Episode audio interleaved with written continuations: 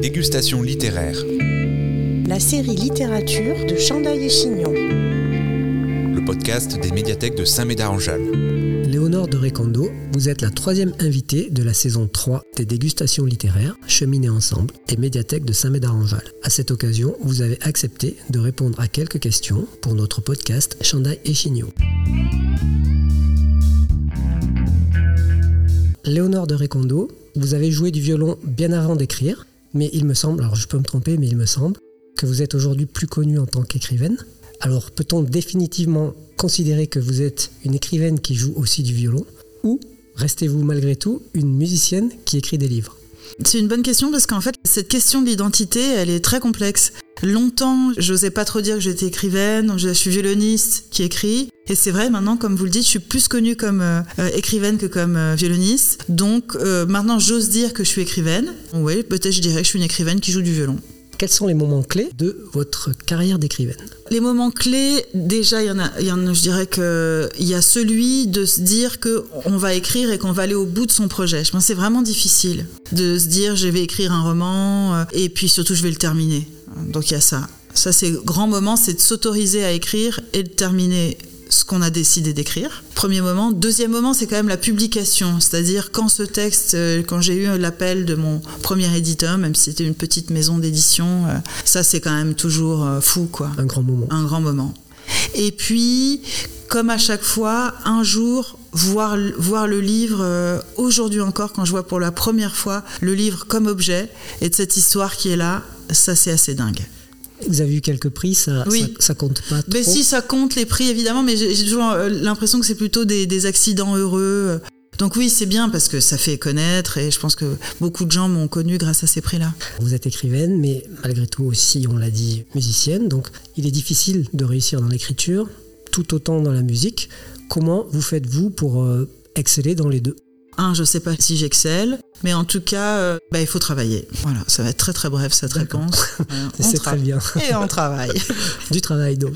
Combien de temps et comment se documente-t-on pour écrire un roman comme votre dernier livre qui se situe dans un établissement fermé, dans un autre pays et à une autre époque? J'ai mis à peu près euh, six mois de documentation pure avant d'écrire. Ça veut dire lire tous les livres que je peux, regarder des films, écouter des émissions, c'est tous azimuts. Consulter des archives. Consulter des archives, ouais. Il y a souvent dans vos livres une part de réel, donc soit des personnages qui ont vraiment existé, des lieux ou des faits historiques. Est-ce que cette part de réel, elle est absolument nécessaire pour vous pour que vous puissiez bâtir votre récit de fiction? Ça dépend. Il y a des romans que j'ai écrits qui sont complètement fictionnels, mais à partir du moment où je, je l'ancre dans une époque réelle et où il y a un personnage qui a existé, oui, euh, je sais pas si ça m'aide, mais en tout cas, c'est comme si ça m'ancre dans un espace.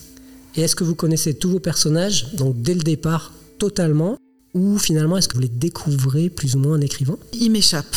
Et ça, c'est un moment qui est chouette aussi. C'est-à-dire, je pense que je les connais assez pour pouvoir démarrer l'écriture. Euh, J'ai besoin d'avoir des personnages déjà très incarnés pour pouvoir écrire sur eux. Il faut que je les vois, il faut que je sache d'où ils viennent, il faut que je sache tout ça avant d'écrire. Et puis, euh, ils ont une trajectoire qui est plus ou moins décidée d'avance par moi. Et souvent, ils font ce qu'ils veulent. Et je les suis.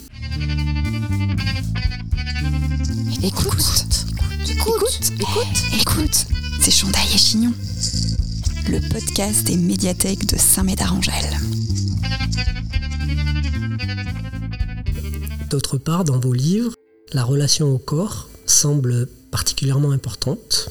Pourquoi? Parce que bah, le corps, c'est quand même un mystère. Le corps, on, c'est un seul corps dans lequel on va vivre toute notre vie. On a intérêt à être plutôt bon copain parce que sinon c'est dur de pas être bien dans sa peau, pas bien dans son corps. Je trouve que le corps exprime beaucoup de choses c'est aussi le mystère de la mort. Le corps, le corps meurt.